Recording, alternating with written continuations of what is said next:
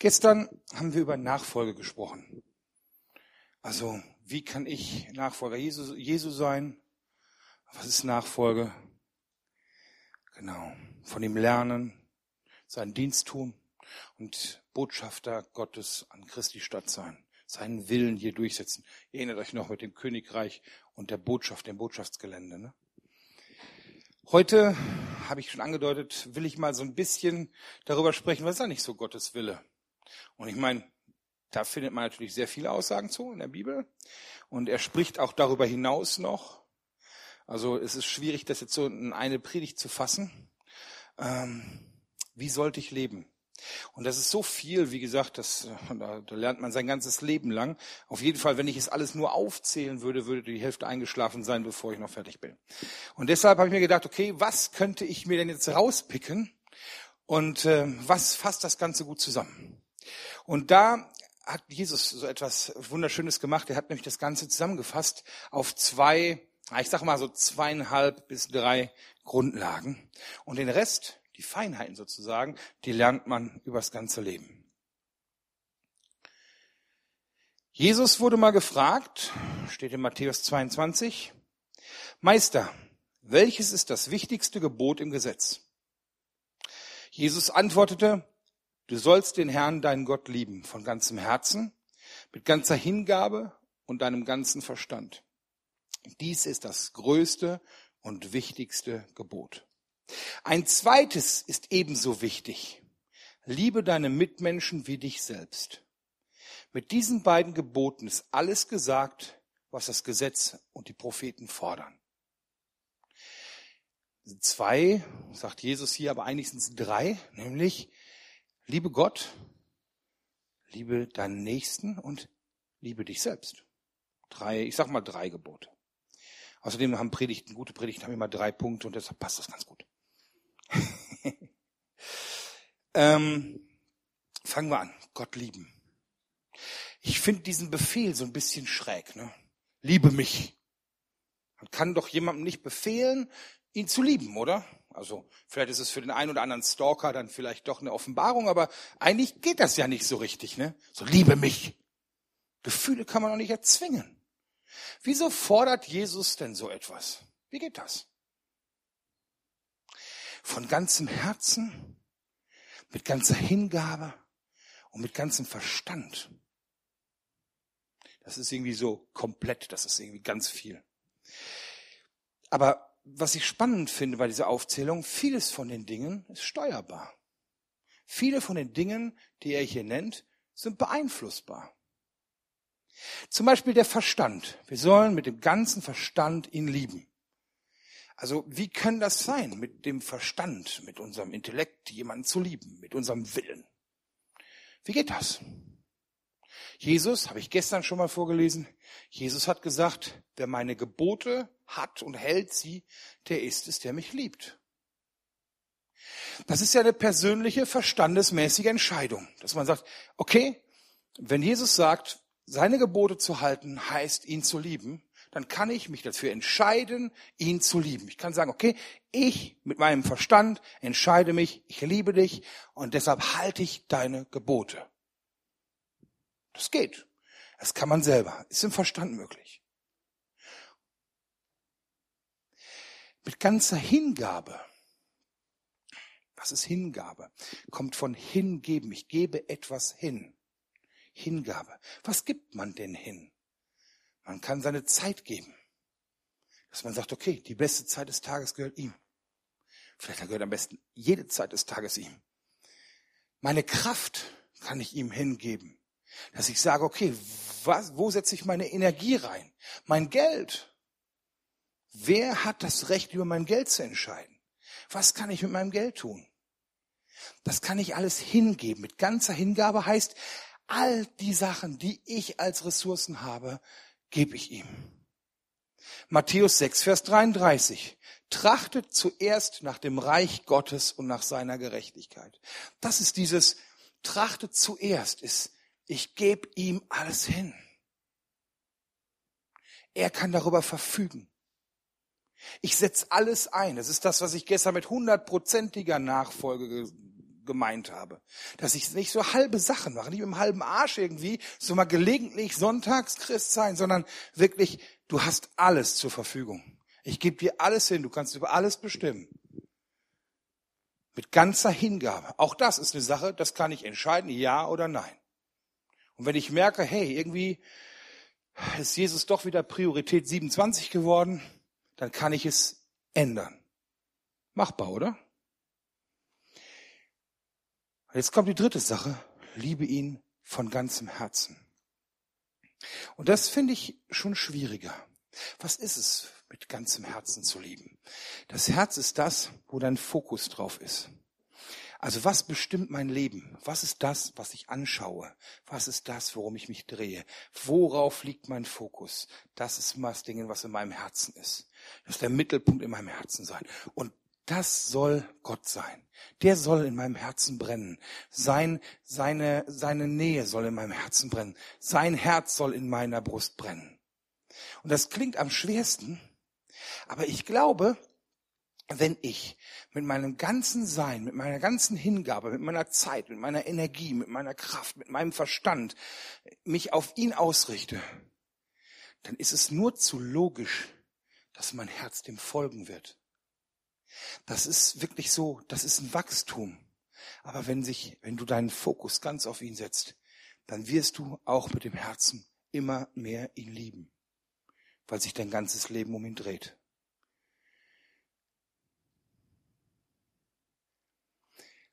Ich glaube, das Gebot klingt nur schwer. Aber mein Vorschlag ist, einfach mal klein anfangen. Lass dich von Gott lieben. Das ist das Wichtigste. Lass dich von ihm lieben. Lass dir sagen, wie sehr er dich mag. Bete darüber, was es bedeutet, was er am Kreuz getan hat. Bete für Offenbarung dafür. Versuch das zu verstehen. Versuch irgendwie die Tiefe darin zu erkennen. Und lass dich von ihm lieben. Und mach keine halben Sachen. Setz dich seiner Liebe aus und mach du selber in deiner Jüngerschaft keine halben Sachen. Und dann wird das wachsen.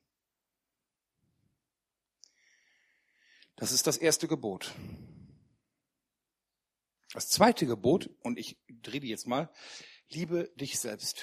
Liebe deinen Nächsten wie dich selbst, wie du dich selbst lieben sollst. Das meint nicht irgend so eine Selbstverliebtheit, Narzissmus und Kram, so, wenn du so irgendwie rumläufst mit so einem riesigen Ego, wie der Trump, der denkt, er ist der Mittelpunkt der Welt oder wen es da alles gibt, boah, bin ich ein geiler Typ und ich weiß nicht, kennt ihr solche Leute, die so total selbstverliebt sind, dass man kotzen könnte?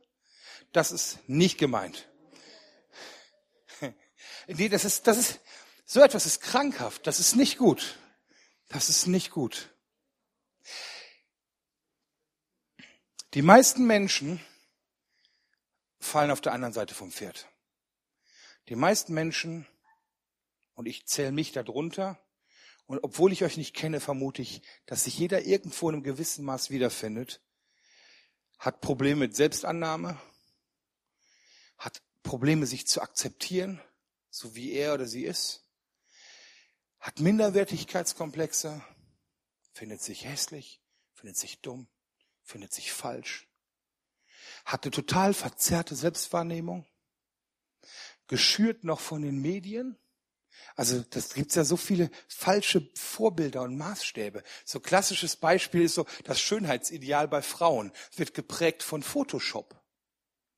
Denn es gibt kein professionelles Foto, was nicht nachbearbeitet wird wo nicht hier zehn Kilo weggeschnippelt und da irgendwie Pickel retuschiert werden und jedes Bild, was ihr in der Presse seht, was wirklich irgendwie, wo man sagt, so, dass es entspricht dem Schönheitsideal, ist 100% künstlich. Und das ist das Bild, was euch suggeriert, so müsst ihr aussehen. Und das ist jetzt nur ein Beispiel. Es ist total verzerrte Selbstwahrnehmung. Der Teufel, und ich glaube, dass er da sehr wirklich am Werk ist, knechtet uns, indem er unsere Werte pervertiert. Pervertiert heißt verdrehen. Und wir versuchen, dem dann nachzukommen. Und sich selbst lieben bedeutet, dass wir uns erkennen, wie Gott uns geschaffen hat. Wer wir vor Gott sind. Weil Gott ist der Einzige, der dich wirklich kennt. Der dich noch besser kennt, wie du bist, wie, wie du dich kennst. Der, der genau weiß, wie, wie du warst von Anfang an, wie du sein wirst und wie du geplant bist. Wenn einer objektive Aussagen treffen kann über dich, dann Gott. Und wenn er sagt, du bist wunderbar geschaffen, dann ist das der Einzige, der Recht hat. Und es ist total wichtig zu wissen, wer du bist, weil dann sitzt du fest im Sattel. Das gibt dir Sicherheit. Und das muss man akzeptieren und dafür Gott danken. Also lass dir von Gott zeigen, wer du bist, wie du bist, was er in dich Besonderes reingelegt hat, wie er dich gemacht hat, wie sehr er dich liebt. Gott hat dich genau so geschaffen und er hat einen Plan dafür. Das ist, du bist perfekt darauf angepasst, du bist optimiert. Gott wollte etwas Besonderes schaffen. Lebe dein Leben. Lebe dein Leben und nicht das Leben irgendwelcher anderen Personen. Die Erde braucht keine 100 Ferries. Die Erde braucht keine 100 Andreas. Ein perfekter Andreas reicht. Ein guter Ferry reicht. Ich kann ein schlechter Andreas sein. Egal wie ich mir Mühe gebe, das kriege ich nicht hin. Und wenn ich versuche, so sein wie, wie er, weil er mein Vorbild ist, dann wird das nicht klappen. Aber Gott hat in mir etwas reingelegt, das kann ich wirklich gut. Also akzeptier dich. Das hat alles seinen Sinn. Ich bin zum Beispiel, als ich Christ wurde, habe ich schnell angefangen zu predigen, zu lehren, solche Sachen zu machen. Ähm, das war mit 25. 25 Jahre lang habe ich viel geredet, war deshalb immer schon Außenseiter. Ich war nervig. Ich bin Leuten auf den Sack gegangen. Leute konnten mein ständiges Gelaber nicht ab. Meine Klugscheißerei. Das war total ätzend. Ich habe jahrzehntelang versucht, nachdem Freunde ehrlich waren und mir erzählt haben, ähm, dass das nervt, habe ich, habe ich jahrzehntelang versucht, weniger zu reden, unauffälliger zu sein, weniger Dominanz zu sein, also so von wegen Bühnenpräsenz, wo ich bin, ist vorne, ähm, weniger auffällig zu sein. Ich habe versucht, mich zu verbiegen und es war extrem schwer. Ich bin trotzdem immer wieder angeeckt. Und als ich Christ wurde, gab es irgendwann so einen Punkt, wo ich dachte, hey, da ist ein Thema, wo ich was zu, zu sagen habe. Und ich habe meinem damaligen Leiter gesagt, immer, ich würde da gerne mal was drüber sagen. Und habe eine Predigt gehalten und habe gemerkt, dass ich das erste Mal an dem Ort bin, für den ich geschaffen bin. Und dass es alles seinen Sinn hat. 25 Jahre lang habe ich meine Sprache geschult. 25 Jahre lang habe ich meine Ausdrucksweise geschult, ohne es zu wissen. Ich habe trainiert zu reden, vor Leuten zu reden. Ich habe da gar keine, keine Angst oder Hemmungen vor. Es passte plötzlich, dieses Puzzlestück, was nirgendwo gepasst hat, passte. Gott hat einen Plan. Und auch diese Schwächen, die ich als Schwächen wahrgenommen habe, können in Gottes Hand Stärken sein. Wenn ich versuche, mich zu verbiegen oder jemand anders zu sein, macht das krank. Also guck dich an und leg das Gott hin und sag, hey, du hast mir diese Sachen in mich reingelegt. Ich weiß nicht, ob das gut ist oder nicht, aber was willst du damit machen? Und es ist was Gutes.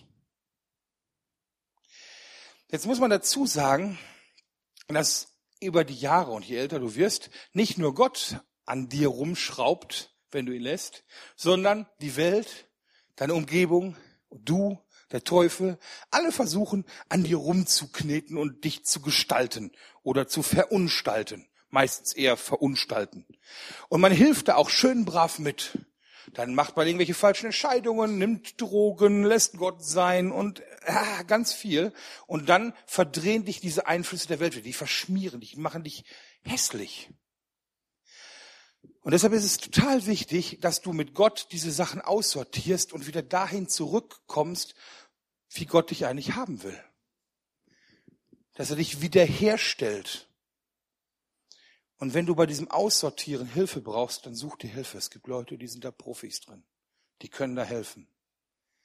Werde so, wie Gott dich geplant hat und sei der die beste Du, die es gibt. Okay? Liebe dich selbst. Und wenn man sich selbst mag, wenn man sich selbst liebt, ist das die absolute Grundvoraussetzung dafür, andere lieben zu können auf eine gesunde Art und Weise. Weil wenn du ein verdrehtes Bild von dir hast, wirst du immer wieder verdreht auch andere Leute lieben. Es ist total schwer, wenn man selber mit sich nicht klarkommt, gut mit anderen Leuten umzugehen. Deshalb ist für die Nächstenliebe das sich liebende Voraussetzung. Aber trotzdem muss ich persönlich sagen, so, liebe deinen Nächsten wie dich selbst, das geht doch gar nicht. Also, sind wir mal ehrlich, also es gibt Leute, die mag man und da fällt das leicht. Aber jetzt so aus meiner Sicht ist ein Großteil der Leute, die mir so begegnen, eher so in der Kategorie du Arsch, oder? Es gibt einen riesigen Haufen Arschlöcher und jeden Tag scheint es mehr zu werden. Oder nicht? Wie kann man solche Leute lieben? Das ist doch unmöglich. Und ey, menschlich ist das unmöglich. Und dann sagt Jesus auch noch, Johannes 13, ein neues Gebot gebe ich euch, dass ihr euch untereinander liebt, wie ich euch geliebt habe, damit auch ihr einander lieb habt. Daran wird man euch erkennen. Das heißt, für Christen ist es ein Markenzeichen, dass sie einander lieben. Daran wird man euch erkennen, dass ihr meine Jünger seid, wenn ihr Liebe untereinander habt. Wie geht das?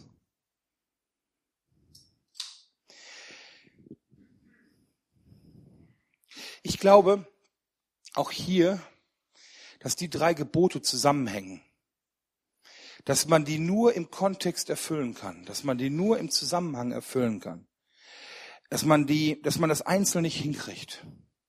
Gott lieben heißt auch Menschen zu lieben, weil Gott liebt die Menschen. Johannes 3, Vers 16. Denn so sehr hat Gott die Welt geliebt, dass er seinen einzigen Sohn gab.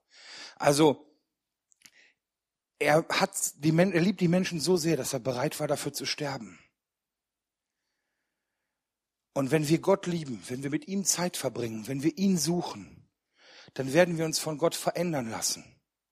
Und je mehr mein Herz deckungsgleich schlägt mit dem Herz von Gott, desto mehr werde ich auch anfangen, das zu lieben, was er liebt. Und er liebt die Menschen.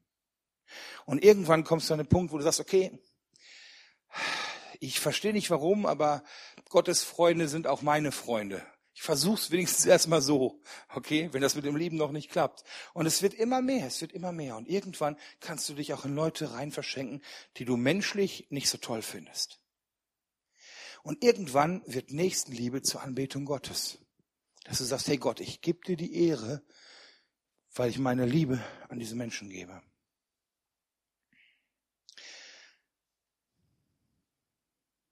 Lass dir von Gott Menschen zeigen, wie er sie sieht.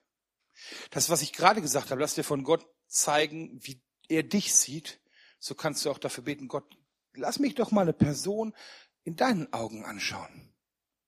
Das mache ich häufig, wenn ich irgendwie öfters mit Teams zusammenarbeite, dass ich ähm, darum bete, dass Gott mir mal so highlightet, was er Großes in einer Person sieht. Da bete ich drum. Und mir fallen Charakterzüge auf, die ich vielleicht nur ganz minimal sehe, aber wo ich merke, so, hey, das ist eine Person, die hat eine Gabe zu organisieren. Das ist eine Person, die kann extrem gut zuhören. Das ist eine Person, die bringt Spaß in die Gruppe. Und Gott zeigt mir, offenbart mir, weil ich ihn darum bitte, welche Stärken er reingelegt hat. Und dann versuche ich diese Stärken zu mögen, herauszukitzeln, zu finden, hey, cool, jemandem das auch mal zuzusprechen, zu sagen, ich glaube, Gott mag es, wie du Witz in eine Gruppe bringst, wie du gute Laune schaffst. Und so beginnt man Menschen zu lieben. Das mit der Feindesliebe, das erklären wir ein andermal. Das ist nämlich noch mal eine heftigere Nummer. Aber ich glaube, das ist dann irgendwann auch die Steigerung davon. Voraussetzung ist, dass du dich erstmal lieben lässt von Gott. Und wie geht es, sich lieben zu lassen? Das passiert, indem du Zeit in seiner Gegenwart verbringst. Und dann, mein nächster Praxistipp, fang mit einfachen Leuten an und steiger die Dosis. Es gibt Leute, die mag man.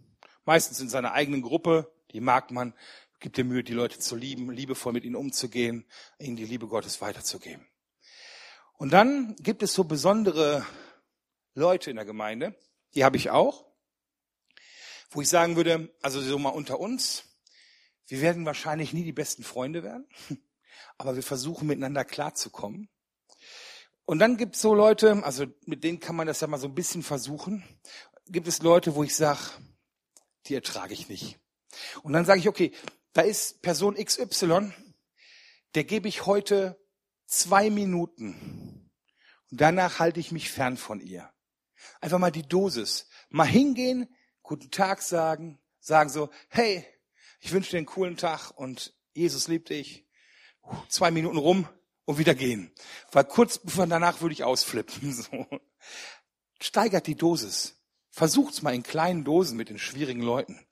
Geht nicht direkt zu den Leuten, die euch am schwierigsten sind und die euch dann irgendwie noch anschreien und verprügeln wollen und versucht ihnen dann irgendwie die Liebe Gottes weiterzubringen. Versucht's mal so häppchenweise zu steigern. Okay? Als nächsten Tipp, nimmt Jesus mit rein.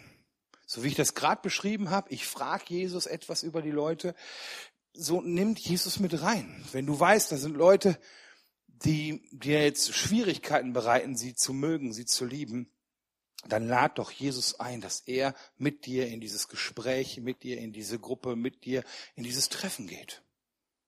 Jesus mit reinnehmen. Wenn ich auf meiner Arbeit telefoniere, dann versuche ich mich, ich schaffe es nicht immer, aber ich versuche mich darauf zu konzentrieren, bevor ich auf Annehmen drücke, äh, zu sagen, Jesus, sei du bei dem Gespräch dabei. Und ich nehme ihn nicht immer wahr, aber ich weiß, dass er dieses Angebot nutzt. Und auch wenn ich dann nur über technischen Kram spreche, ähm, weiß ich, dass Jesus in diesem Gespräch mit anwesend ist, als Mitsprecher. Nehme Jesus mit rein, das hilft. Ich wiederhole nochmal. Die zwei bis drei Boote zusammengefasst, Gebote zusammengefasst. Liebe Gott mit allem, was du hast und allem, was du bist. Es ist möglich. Halte seine Gebote. Liebe dich, so wie Gott dich geschaffen hat. Das ist wichtig, das ist gut und du bist wichtig und du bist gut. Und liebe deine Mitmenschen, weil die sind genauso wichtig und gut, auch wenn wir das nicht sehen können. Gott sieht das. Und genauso wie er in dich etwas reingelegt hat, hat er in die Person etwas reingelegt. Und oftmals können wir sie einfach nicht lieben, weil wir nicht sehen, was er reingelegt hat.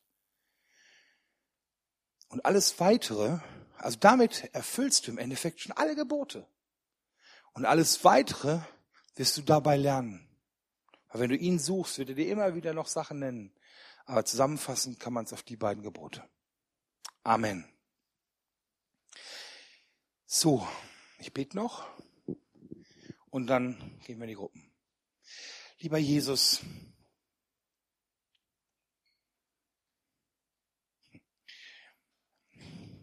du hast da viele, viele Anweisungen in zwei Sätze zusammengefasst.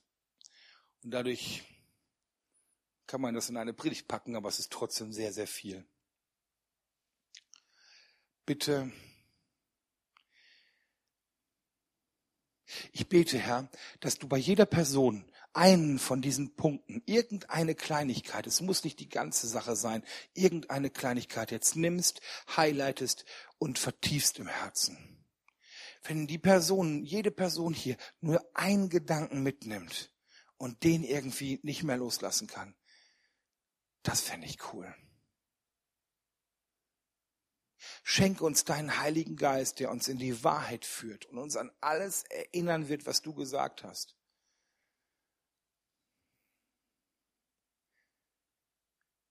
Und hilf uns, deine Liebe für uns, für dich und für die Menschen zu haben. Geh du mit uns jetzt in die kleinen Gruppen oder Bibelgruppen. Offenbar dich uns und präg du die Atmosphäre. In Jesu Namen. Amen.